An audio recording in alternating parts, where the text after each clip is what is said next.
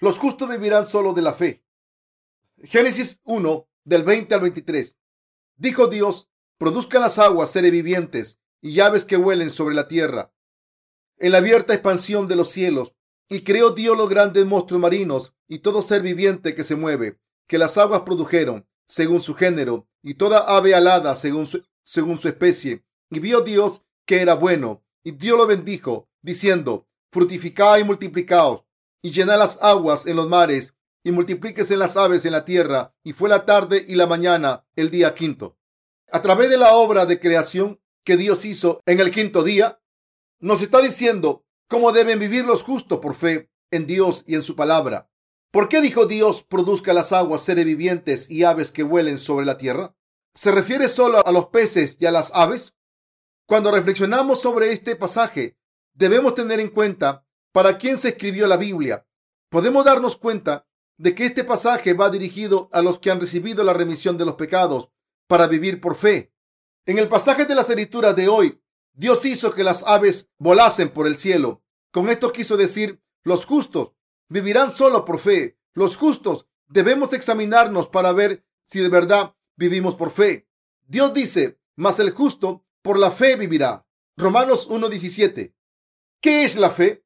Consiste en decir, creo, Siempre hay problemas en nuestras vidas. Sin embargo, por muchas dificultades que tengamos, a no ser que los que creemos en el Evangelio del agua y del Espíritu nos aferremos a la palabra de Dios con nuestros corazones y vivamos por fe. Incluso nuestra fe elemental que nos permitió recibir la remisión de los pecados morirá y acabaremos saliendo de la iglesia de Dios.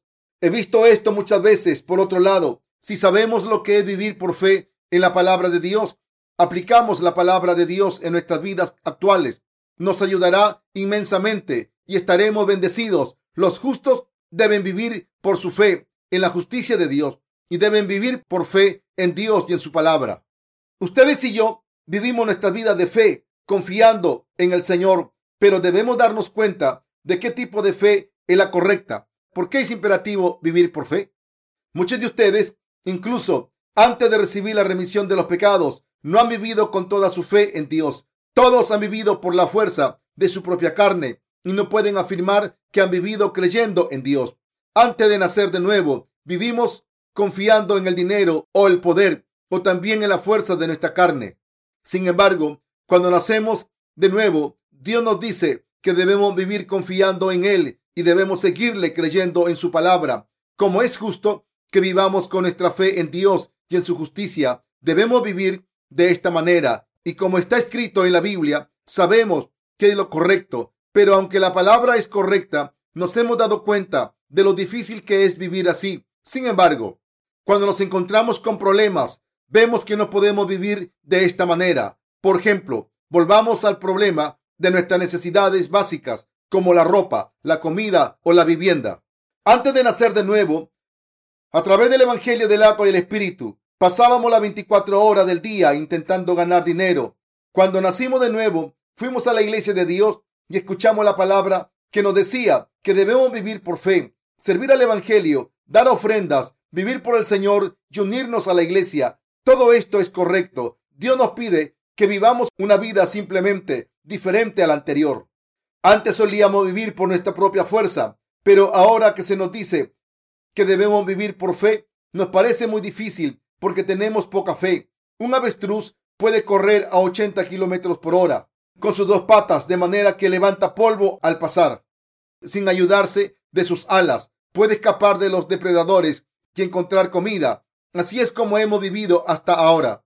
Pero ahora no podemos confiar en nuestra propia fuerza. Antes teníamos la fuerza de nuestra carne, pero cuando vinimos a la iglesia de Dios por fe, nos dimos cuenta de que la fuerza de nuestra carne es completamente insuficiente. En otras palabras, ninguno de nosotros puede vivir solo de la fuerza de la carne. ¿Por qué? Porque no podemos hacer todo lo que Dios nos pide con tan solo nuestra fuerza y habilidad. Por eso debemos vivir con nuestra fe en la justicia de Dios y su palabra, y por eso debemos cambiar nuestro estilo de vida. La Biblia dice, los justos vivirán de la fe. Los justos solo pueden vivir de una manera, solo pueden vivir de la fe en la justicia de Dios y su palabra. Por eso debemos dejar de lado nuestros pensamientos carnales. Ahora pensemos en cómo debemos vivir por fe. En el pasaje de la escritura de hoy, Dios dijo que las aves vuelen sobre el firmamento y este pasaje implica que los justos deben vivir por la fe. Esto es lo que significa cuando se dice que los justos deben vivir confiando en Dios. Rezan al Señor y le piden ayuda con sus necesidades y también creen que todo lo que le piden al Señor lo reciben. Podemos vivir por fe cuando creemos que el Señor es nuestro pastor, que es nuestro Dios, nuestro Salvador y nuestro Maestro. En otras palabras, esto significa que todos debemos vivir creyendo que el Señor obrará en nuestras vidas si se lo pedimos. Poner nuestra fe en Dios es rezar al Señor vivo para que nos ayude cuando tenemos problemas en nuestras vidas y recibir una respuesta a nuestras plegarias. Si estamos pasando por un momento difícil, debemos pedirle ayuda a Dios y debemos creer que el Señor contestará nuestras plegarias. Esta fe en que el Señor nos dará gracia y sabiduría, en que resolverá nuestros problemas y contestará nuestras plegarias de diferentes formas, es imperativa. Así es como podemos vivir confiando en la justicia del Señor y para ser más específicos, cómo podemos ser ayudados por Él al rezar. Esto es lo que significa vivir por fe en el Señor. No creemos en Dios como si estuviéramos creyendo en los fundadores de una religión del mundo, sino que nos arrodillamos ante el Señor que vive ahora y siempre y que nos ha salvado de nuestros pecados y le rezamos para que nos ayude. Entonces encontramos a Dios en estas oraciones y somos bendecidos por Él en nuestras vidas. Cuando oramos al Señor, podemos entrar en comunión con el Señor a través de nuestra fe y podemos vivir por fe. Debemos contarle nuestros problemas, pedirle ayuda, recordar su palabra y creer que el Señor nos ayudará y resolverá nuestros problemas siempre. Debemos vivir por fe. Debemos hacer esto en nuestra vida de fe. Los que viven por fe en la justicia de Dios rezan al Señor y entran en comunión con Él y por tanto pueden vivir por el poder y la gracia que Él les concede. Así es como viven estando en comunión con el Señor y recibiendo respuestas a través de su fe. Con confianza en Dios, esto es lo que significa vivir confiando en Dios. Muchas personas en este mundo afirman creer porque confían en Dios, pero no es verdad. Cuando los siervos de Dios tienen algún problema, primero piden al Señor que les ayude a través de sus oraciones. ¿Acaso el apóstol Pablo no le pedía ayuda al Señor siempre? La fe del apóstol Pablo incluía la creencia de que Dios cumpliría todo lo prometido. Así que nos advirtió orando en todo tiempo, con toda oración y súplica en el Espíritu. Efesios 6:18.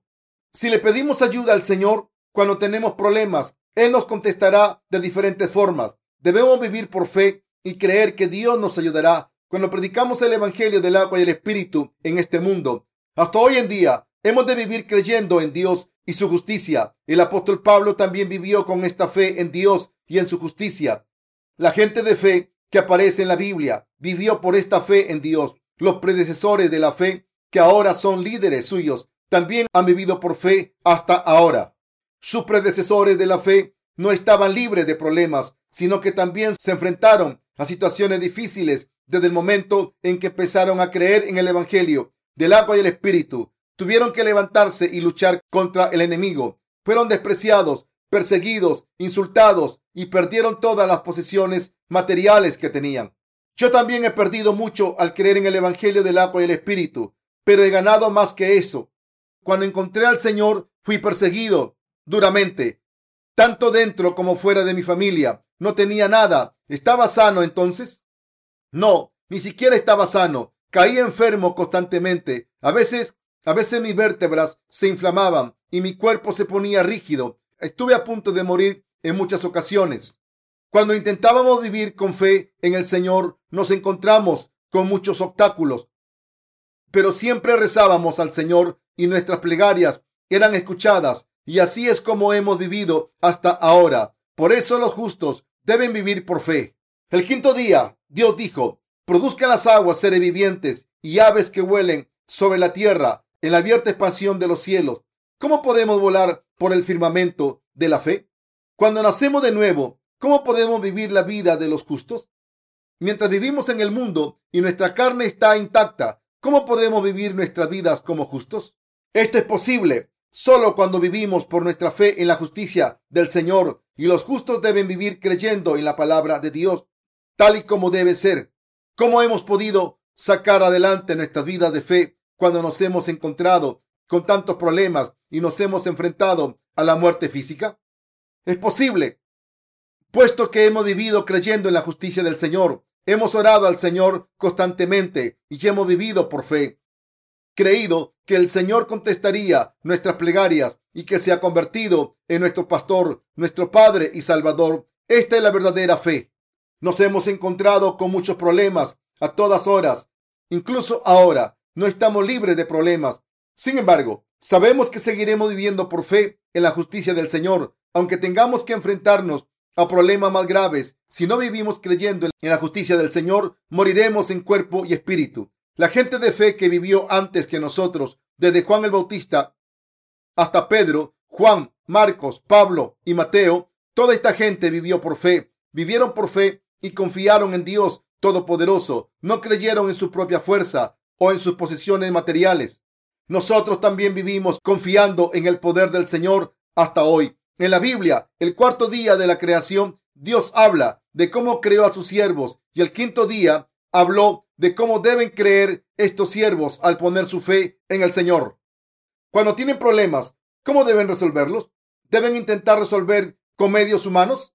Incluso esto requiere algunas condiciones y dinero. Así que, ¿qué pueden hacer cuando no tienen nada?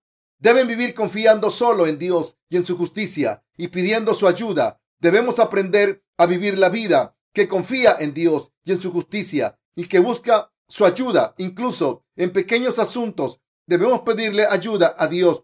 Dios, por favor, ayúdame. Debemos pedir al Señor con fe y vivir creyendo que Él nos dará lo que le pidamos. Debemos presentar nuestros problemas al Señor y pedirle, Dios, por favor, resuelve este problema y ayúdanos. Te pido que lo resuelvas. Te pido que me ayudes. Creo que me ayudarás. Podemos vivir viviendo al Señor, que nos ayude y confiando en Él. Si le pedimos algo al Señor con fe y si nuestras oraciones es apropiada, el Señor nos contestará. Dios obrará en nuestras vidas y en nuestras circunstancias con su poder Así que, gracias a la ayuda del Señor, podemos vivir. Deben aprender a vivir confiando en el Señor. Muchas personas intentan vivir dentro de sus posibilidades materiales y de sus facultades. Sin embargo, los justos nacidos de nuevo, ya sean ministros o seglares, pueden superar todas las pruebas si confían en el Señor y si viven por fe, por muchos problemas que tengamos. Si se los contamos al Señor, creemos en Él y le pedimos ayuda. Él nos ayudará. Esta es la verdadera fe. Deben aprender a vivir por fe y hacerlo. Dios ha refinado mi fe. Hubo un tiempo en el que me enfrenté con numerosas dificultades y aún así seguí confiando en el Señor. En ese momento no tenía a ninguno de los ministros con los que trabajo ahora, ni a ningún hermano o hermana de fe, por no hablar de posesiones materiales. Entonces fui a una ciudad portuaria denominada Soccho. Y lo único en lo que creía era que Dios era mi Dios, que era su siervo y que Dios me escuchaba cuando rezaba. Esta era la fe con la que creía. Yo confiaba en Dios y rezaba. A los ojos de la carne, mi situación parecía bastante desesperada, pero tenía fe. Sin el Evangelio del agua y el Espíritu, esta ciudad es como un desierto, pero Dios me hará predicar el Evangelio del agua y el Espíritu aquí, y así salvará a mucha gente del pecado y construirá su iglesia. Sabía cuál era la voluntad de Dios para mí, pero yo no tenía nada, no conocía a nadie y me faltaba de todo. Antes de nada, tuve que encontrar un lugar al que poder llamar hogar para mi familia, que costaba de tres miembros e incluía a mi mujer y a mi hijo y a mí. Busqué algún sitio de alquiler y encontré un, pequeño piso con una habitación y una cocina situada en un barrio pobre. El alquiler costaba 30 dólares al mes.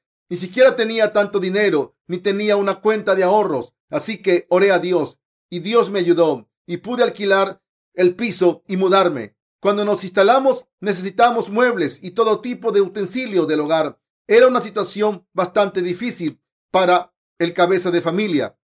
Estuve desesperado y empecé a caminar por la ciudad rezando para que Dios me diera un trabajo. Dios, ¿Acaso no soy tu siervo? Sé que lo soy. Me ha salvado de mis pecados a través de la verdad del Evangelio, del agua y el Espíritu. Y te he servido hasta este momento. Pero ahora estoy en una situación difícil. Primero examiné mi fe para ver si era un siervo de Dios. Cuando estuve convencido en mi corazón de que era siervo de Dios, le pedí con toda confianza, Dios, si soy tu siervo, debes ayudarme. Si no soy tu siervo, puede dejarme en paz, pero soy tu siervo. Ahora quiero hacer tu obra, pero primero necesito cubrir las necesidades básicas de mi familia. ¿Qué puedo hacer, Señor? No había nada que pudiera hacer con mi cuerpo. Solía quedarme en el mercado para hacer trabajo manual, pero no podía hacerlo. Un día de trabajo me hubiera costado más dinero en medicinas del que ganaba. Para poder encontrar trabajo hay que tener ciertas habilidades que estén en demanda en una sociedad, pero yo no tenía esas habilidades. Como había vivido en un lugar de retiro espiritual todo ese tiempo, no tenía que preocuparme de necesidades básicas como ropa, comida y vivienda, y como no tenía experiencia laboral, no podía hacer nada cuando me encontré solo en el mundo, así que empecé a rezar a Dios. ¿Qué puedo hacer? Por favor, dame fuerzas. Señor, ayúdame a encontrar el modo de alimentar a mi mujer y a mi hijo. Este es un problema muy serio. Soy tu siervo. ¿Por qué me pasa esto? No estoy sufriendo porque no haya predicado el Evangelio del agua y el Espíritu, sino que por predicarlo estoy en un lío mayor. Dios, quiero predicar el Evangelio del agua y el Espíritu. Por favor, ayúdame. Tuve que rezar así. Paseaba por las calles sin rumbo y rezaba mientras pensaba, ¿qué puedo hacer para ganarme la vida? En ese mismo momento pensé en una barbería. Hacía mucho tiempo, cuando todavía estaba en la escuela primaria, mi cuñado tenía una barbería. Así que, cuando volvía de la escuela, hacía algunas tareas en la barbería de mi cuñado, como por ejemplo, lavar el pelo, y así me ganaba algo de caldería, pero no tenía las habilidades necesarias para cortar el pelo, así que, en realidad, no tenía ninguna habilidad. Pero aún así decidí buscar trabajo en una barbería.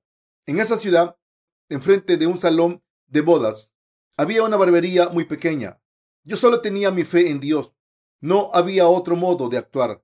Cuando entré en la tienda, vi que el dueño estaba trabajando solo. Así que le pregunté, ¿le gustaría contratar a alguien para que le ayude? Cuando me dijo que sí, yo le dije que me gustaría trabajar para él. El dueño me preguntó cuánto tiempo había trabajado en ese oficio. Y yo dije, 20 años. Lo dije por fe. Entonces me preguntó, ¿de dónde eres? Yo dije, soy de Busan. Busan es la segunda ciudad más grande de Corea del Sur. De Corea del Sur. Entonces preguntó, ¿dónde trabajabas en Busan? Y yo le contesté, solía trabajar en el centro. Yo soy de Busan y por eso dije que trabajé en la parte más próspera durante 20 años. Al escuchar esto, el dueño me dijo que podía empezar a trabajar al día siguiente. Así que a la mañana siguiente fui a la barbería pero el dueño no apareció temprano. Cuando abrí la tienda y limpié un poco, apareció el primer cliente. Era la primera vez que sostenía un par de tijeras y me temblaba las manos. Me las apañé para cortarle el pelo al cliente, porque había visto a mi cuñado hacerlo hace mucho tiempo, pero la mano me seguía temblando, porque sabía que no tenía las habilidades necesarias. Si hubiera abandonado, me habrían despedido y por eso empecé a cortar el pelo mientras rezaba. Señor, dame fuerzas. Parecía como si las tijeras tuvieran vida propia e intentasen cortarle la oreja al cliente. Pero aunque temblaba, conseguí terminar de cortar el pelo. También lo afeité y entonces las manos me temblaban aún más. No podía dejar de rezar desesperadamente porque sabría que sería mi fin si me despedían. Señor, no tengo ni fuerzas para rezar por favor, ayúdame, Señor, y dame fuerzas para hacer esto. Puse mi fe en el Señor y afeité al cliente. Le sangraba la cara por todos lados. Le ponía trocito de papel facial una vez tras otra y aún así el cliente permanecía inmóvil y sin decir nada. El dueño también fingía no ver nada. Al final el cliente me preguntó cuánto costaba y me pagó. Yo sabía que con este nivel de habilidad no podría seguir haciendo este trabajo, pero estaba decidido y pensé, todo lo que debo hacer es creer en Dios. Esto es lo único que puedo hacer. Es una situación de vida o muerte. Y recé de nuevo, Señor, por favor, no dejes que me despidan. Sin embargo, unas horas más tarde, el cliente volvió a la barbería para cortarse el pelo porque su mujer le había dicho que era horrible. Así que esta vez el dueño le cortó el pelo. Lo extraño fue que el dueño no me dijo nada y me dejó seguir trabajando en su barbería. El dinero que ganaba en mi jornada de ocho horas no era mucho, pero luego conseguí un aumento. Después ganaba 50 dólares diarios, de los cuales 20 cubrían las necesidades de mi familia. El resto se lo daba a mi mujer para que lo ahorrara. En aquel entonces rezaba a Dios para establecer la iglesia de Dios y preparar los recursos económicos para hacerlo. Como no había nadie que hiciera donaciones en aquel entonces, intenté ahorrar para un lugar donde poder adorar a Dios y para poder predicar el Evangelio del agua y el Espíritu. Cuando tenía tiempo buscaba gente que pudiera creer en el Evangelio del agua y el Espíritu. Incluso en mi puesto de trabajo, cuando tenía tiempo libre, salía y colgaba carteles hechos a mano que decían, si quieren escuchar el Evangelio del agua y el Espíritu, llamen a este número. De vez en cuando, algunas personas llamaban. Una vez me llamó un seminarista que me dijo que no conocía el Evangelio del agua y el Espíritu. Así que lo conocí en persona y le prediqué el Evangelio del agua y el Espíritu y consecuentemente recibió la remisión de sus pecados. En realidad, hubo bastantes personas que recibieron la remisión de los pecados con gozo, pero no tenían ningún lugar, ni siquiera una habitación donde poder reunirme con ellos. La gente estaba decepcionada porque no teníamos un lugar donde adorar a Dios. Así que todos se fueron. Yo seguí orando, Señor, por favor, envíame a obreros para poder servir al Evangelio. Gracias a que pedí ayuda a Dios, pude predicar el Evangelio del agua y el Espíritu a una organización misionera y cuando sus miembros escucharon el Evangelio, dejaron su fe antigua y fundaron la iglesia de Dios conmigo. En ese momento empecé a predicar en la iglesia de Dios que predicaba el Evangelio del agua y el Espíritu. Fundé una escuela para enseñar a los obreros de Dios a predicar el Evangelio del agua y el Espíritu por todo el mundo. Algunas mujeres casadas venían a clase y unos diez hermanos y hermanas jóvenes se matricularon en la escuela como alumnos del primer semestre. Así es como pude empezar esta escuela. Dios, predicaré el Evangelio por todo el mundo y plantaré tu iglesia en todas las regiones de Corea. Por favor, Señor, ayúdame. Creo que tú me harás establecer tu iglesia y creo que me permitirás predicar el Evangelio del agua y el Espíritu. Creí en el Señor y recé con esta fe y recé por mis insuficiencias. Lo hice todo confiando en Dios. El que lo hiciera todo por fe significa que cuando tenía problemas, me arrodillaba ante el Señor y le pedía ayuda una y otra vez. Que hiciera lo que hiciera, lo hacía confiando que el Señor me ayudaría. Al creer, Dios me permitió hacer todas estas cosas. Enseñé a los obreros de Dios por fe en el Señor. Aunque mis hermanos y hermanas de fe han recibido la remisión de sus pecados, en sus corazones seguían teniendo cosas del mundo, cosas del mundo. En otras palabras, sus corazones se podían convertir en mentes carnales en cualquier momento. Como estos corazones no pudieron ser transformados solo con mis palabras, tuve que sacar la maldad de sus corazones con mi fe en el Señor y tuve que llevarlos al Señor. Cuando daba testimonio de la palabra de Dios, también daba testimonio por fe. Cuando tenían tantas preguntas sobre la palabra de Dios, tenía que explicar muchos aspectos de la palabra por fe. Cuando daba testimonio con la palabra de Dios, sus dudas se disiparon una tras otra. Así que, gracias a la misión School, formé a los obreros de Dios y les hice predicadores. La iglesia de Dios fue construida de esta manera. La fe en el Señor significa creer en lo siguiente. Dios es mi Dios. El Señor es mi Salvador, que ha borrado mis pecados de una vez por todas. Y es mi pastor que me ayuda. Si vivo según la voluntad del Señor y le seguimos por fe, sean cuales sean mis circunstancias, aunque esté a punto de morir, el Señor me ayudará, porque es mi pastor y mi salvador. Creo que el Señor me dará todo lo que le pida. Y gracias a esta fe me he convertido en un siervo de Dios. Incluso ahora, gracias a esta fe en el Señor, estoy trabajando. A veces, incluso mis compañeros no pueden entender mis acciones, pero gracias a mi fe puedo hacer la obra del Señor. Vivo por fe. Incluso en las situaciones más difíciles, hago la obra de Dios, confiando en Él. El Señor me salva y me ayuda cuando creo en Él. Si están pasando por un momento difícil, deben pedirle ayuda al Señor. Si le piden ayuda y de verdad creen que el Señor les ayudará, entonces Él les ayudará. Cuando sirven al Señor de esta manera, podrán resolver todos sus problemas uno por uno. Pueden superar sus problemas gracias a su fe en el Señor. ¿Están pasando por dificultades y problemas? Por supuesto que sí. Todo el mundo pasa por esos momentos. ¿Cómo deben resolverlos? Poniendo su fe en el Señor, deben resolverlos por fe, pidiendo ayuda al Señor. Esto es precisamente de lo que se trata la fe. Les pido que si piden ayuda, confíen en Dios y vivan por fe. Así Dios resolverá todos sus problemas. Esta es la verdadera fe. No es una mera hipótesis. Cierto líder de una organización misionera afirma vivir por fe. Este hombre afirma, solo llevo 10 dólares en el bolsillo en caso de emergencia, aunque solo me pagan 300 dólares al mes para pagar las necesidades de mi familia. Como rezo con fe, Dios me da todo lo que necesito, pero en realidad está decepcionando a su congregación. En realidad, según había oído, este pastor tenía varias tarjetas de crédito y todo lo que pagaba con ellas corría a cuenta de las arcas de su organización. Así que aunque afirmara que solo se gastaba 300 dólares en sus gastos, en realidad solo está presentando su, su propia justicia ante Dios. Por otro lado, mis gastos ascienden a mil dólares mensuales. ¿Cómo puede alguien vivir con tan solo 300 dólares mensuales? El tener invitados en casa durante dos o tres días me costará 300 dólares. ¿Tener fe significa no gastar dinero?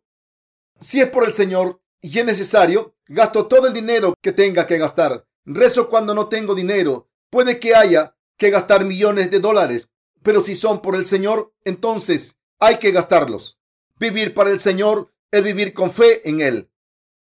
Los justos deben vivir por fe. Los justos tropiezan porque no tienen suficiente fe.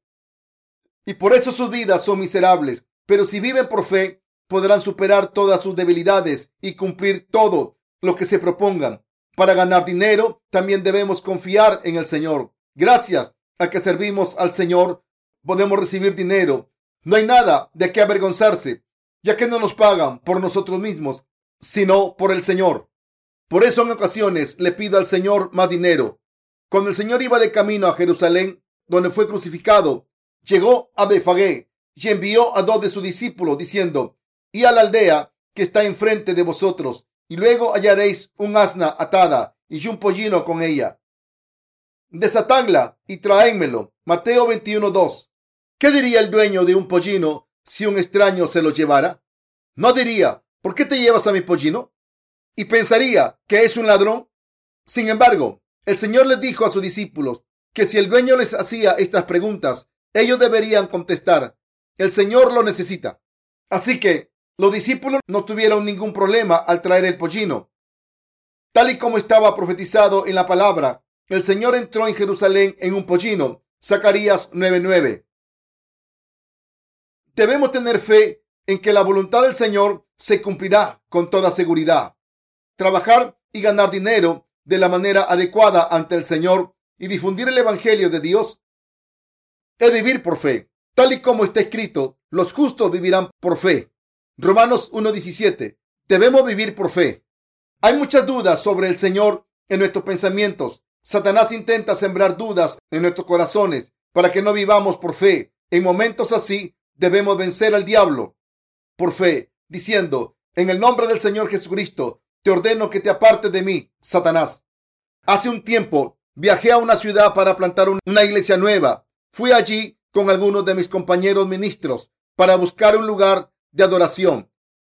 Cuando pasaba la noche en un motel, empecé a sentir un dolor terrible en el estómago. Así que me pregunté, Señor, no he comido nada esta noche. ¿Por qué me duele tanto el estómago? En ese momento pensé que Satanás intentaba suprimir mi voluntad, porque al día siguiente debía firmar el contrato de alquiler y ya era un paso crucial para predicar el Evangelio en esa región. El diablo no puede entrar en nosotros, pero puede ejercer presión desde afuera. Así que grité en mi mente, Diablo, te ordeno en el nombre de Jesucristo que te aparte de mí. Así le ordené a Satanás que se fuera y recé a Dios. El dolor de estómago era tan agudo que incluso se extendió la cabeza, pero si llamaba a una ambulancia a esas horas de la noche, hubiera sido mucho jaleo para nosotros y teníamos que firmar el contrato al día siguiente. Así que oré a Dios toda la noche y vencí a Satanás por fe. Cuando salió el sol ya no sentía dolor. Me levanté por la mañana, tomé el desayuno, me reuní con el casero y firmé el contrato. Como consecuencia de haber seguido el Evangelio del agua y el Espíritu, me sentí más separado de mis padres y hermanos y además, mientras servía al Señor, perdí a mi hijo. En ese momento estaba en una reunión en una iglesia y le había dejado mis hijos a un compañero de trabajo para que los cuidara. Se le olvidó cerrar todas las ventanas y el segundo de mis hijos cayó desde el cuarto piso y murió. Todas las ventanas de todas nuestras iglesias tienen una red de seguridad. Ordené que las instalaran por esos recuerdos dolorosos y porque la seguridad es muy importante. No culpé a mi compañero por la muerte de mi hijo. Mandé una nota a la policía diciendo, no quiero culpar a nadie por este accidente. Y libré de cualquier responsabilidad a mi compañero. Mi mujer y yo esparcimos las cenizas de nuestro hijo en un río. Antes de que mi hijo muriera, solía cogerlo en brazos y enseñarle el Evangelio, porque no sabía cuándo se lo llevaría el Señor. Muchas veces le decía, Hijo mío, sabes que te quiero, ¿verdad? Dios también te quiere. Tus errores son pecados, pero Jesucristo vino al mundo, cargó con todos estos pecados al ser bautizado por Juan el Bautista en el río Jordán y borró todos estos pecados al ser crucificado. Le contaba el Evangelio del agua y el Espíritu tantas veces como podía. Algunas personas se preguntarán, ¿cómo puede un niño tan pequeño entender esto? Pero yo creo que los niños entienden lo que hay en los corazones de sus padres. Cuando los padres les enseñan el Evangelio del agua y el Espíritu a sus hijos con fe, los niños lo aceptan. Yo le enseñé el Evangelio del agua y el Espíritu a mi hijo, pero mi hijo se fue con Dios. Adiós, hijo mío, le dije, y esparcí sus cenizas en un río. Esa tarde prediqué el Evangelio del agua y el Espíritu, y hubo gente que recibió la remisión de sus pecados en aquella reunión. Perdí a mi propio hijo, pero el Señor me dio otro hijo espiritual aquel día. Le dije a mi mujer, si nuestros hijos crecen y prosperan, ¿pondremos nuestras esperanzas en ellos? Creo que Dios se ha llevado a nuestro hijo primero para que no ponga mi esperanza en nada de este mundo. Así que, querida mía, debes aceptar la pérdida y no debes llorar más. ¿No crees que Dios tiene algo en mente al haberse llevado a nuestro hijo? Dios nos quitará este dolor pronto. Todo esto ha ocurrido mientras estaba fuera predicando el Evangelio del agua y el Espíritu. Ha ocurrido con el permiso de Dios, así que me recuperé por mi fe en Dios. Como soy humano, si mis hijos prosperasen en este mundo, yo pondría mis esperanzas en ellos. Sin embargo, lo he vencido todo por fe en el Señor. Todo lo que hice, lo hice por fe. Ustedes también deben resolverlo todo por fe, por muchos problemas que tengan y haciendo todo lo que complazca a Dios. Sin fe en el Señor no podemos seguir adelante. No podremos hacer la obra de Dios. Una vez conocí a un grupo de creyentes que se convirtieron en miembros fundadores de nuestra organización y me invitaron a hablar en un retiro al aire libre por primera vez. Pero me tocaba el turno de las once de la noche.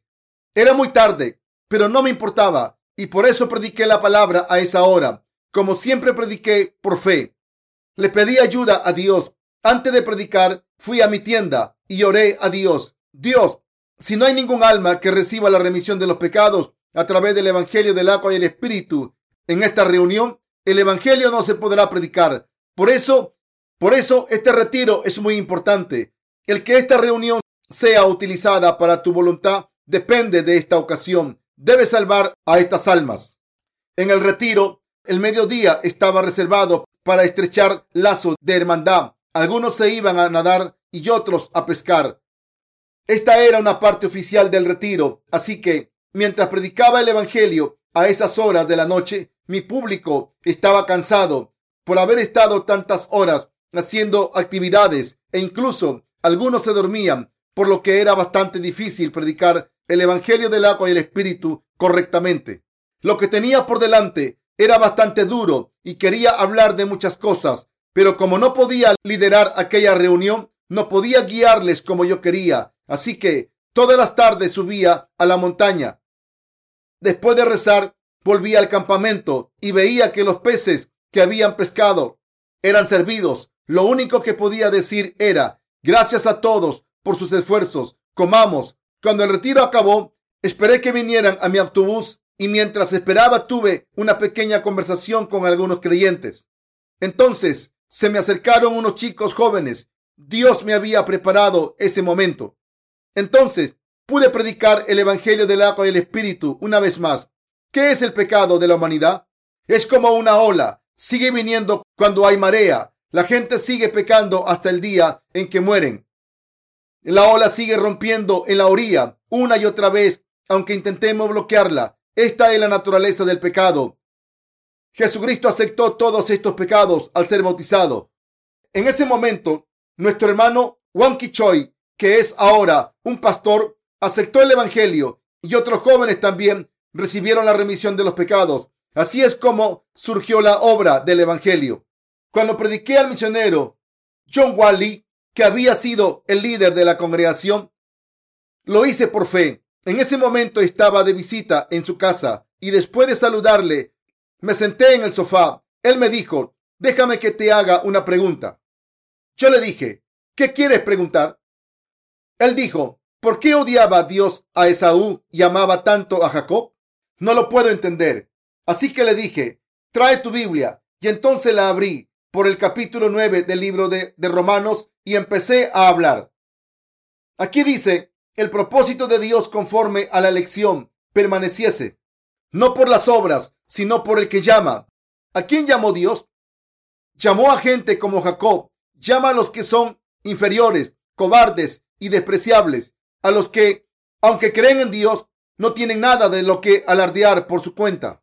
Es a esta gente a quien Dios llama y salva. Dios ama a Jacob, pero odiaba a Esaú, porque la gente como Esaú es demasiado fuerte para su propio bien y se levantan contra Dios en vez de confiar en Él. Entonces el misionero Lee me dijo, he estudiado mucho y aprendido muchas cosas todo este tiempo, pero tú eres el primero que trata este tema tan claramente. ¿Qué libros has leído? Al echar un vistazo a su estudio, vi que tenía muchos libros, pero yo le dije, debería llevar estos libros a una planta de reciclaje. Hace más de 10 años que los leí todos, pero no había ninguna verdad en ellos, solo levadura que corrompe el alma. Si les tienes demasiado aprecio para tirarlos, entonces guárdalo por el momento, pero cuando te des cuenta de que no valen para nada, tíralos.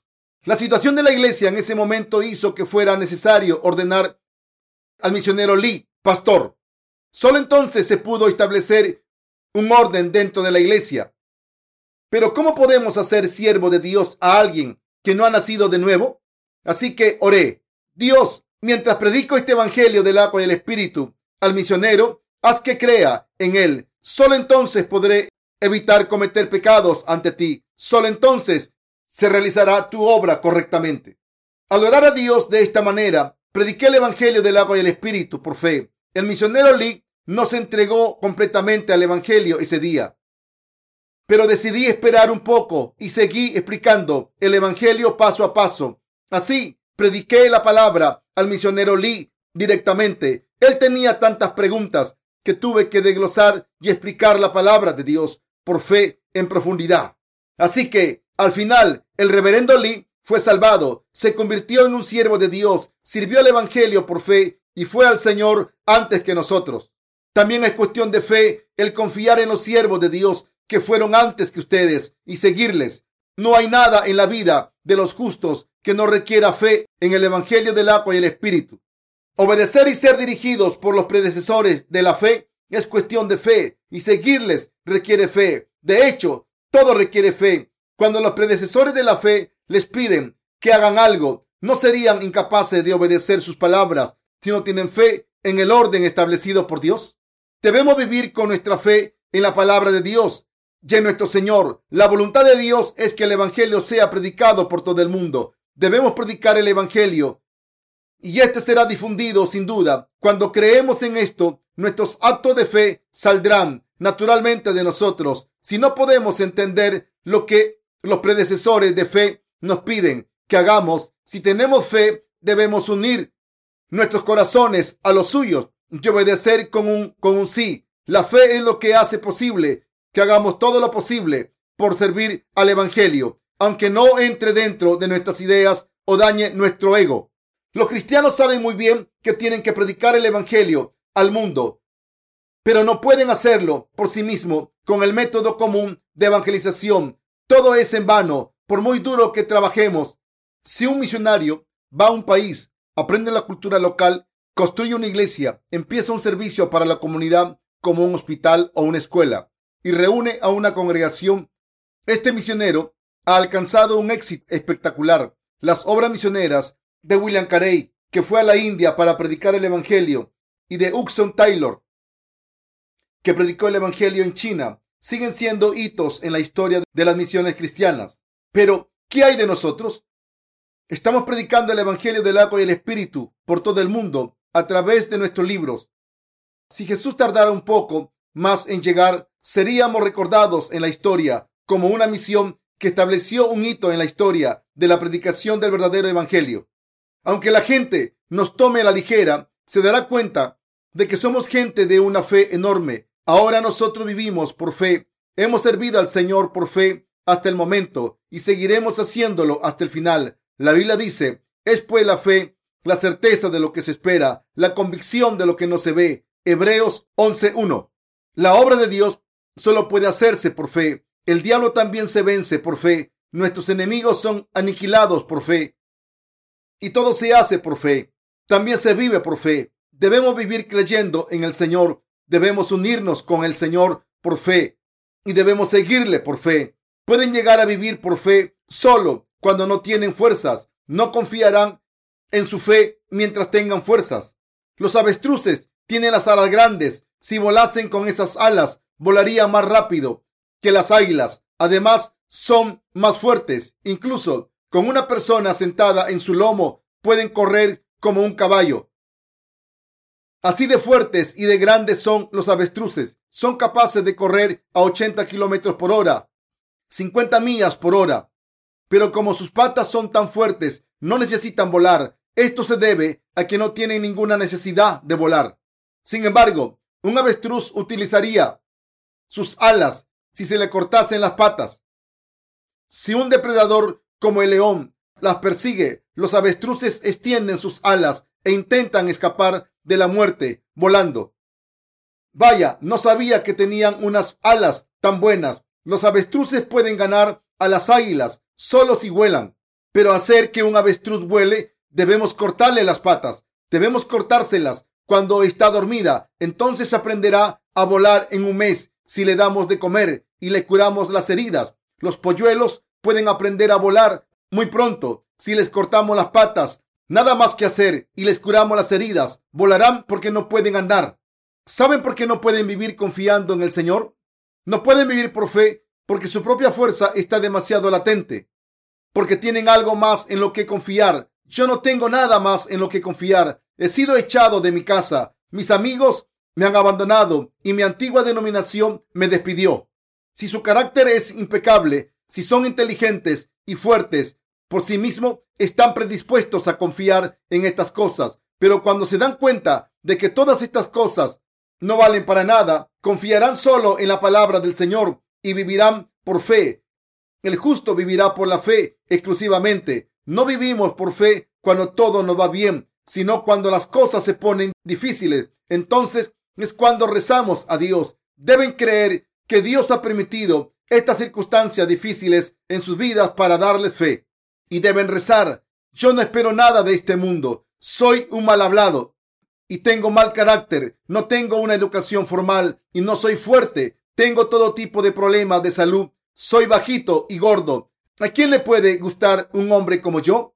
¿En qué puedo confiar? No hay nada en lo que pueda confiar. ¿Todavía confían en alguna parte de sí mismos? Deben darse cuenta de que las cosas de la carne no son nada. Deben darse cuenta de que los logros del hombre no son nada ante Dios. Si tenemos suficiente pan ahora mismo, no rezaremos por nuestro pan de cada día. Pero cuando no tenemos pan, rezamos por él. Cuando nos damos cuenta de nuestras insuficiencias, oramos a Dios y le pedimos por nuestras necesidades. Cuando entendemos lo importante que es la obra de Dios, oramos. Esta es la fe, mis queridos hermanos. Cuando se dan cuenta de lo importante que es servir al Señor, vivirán por fe.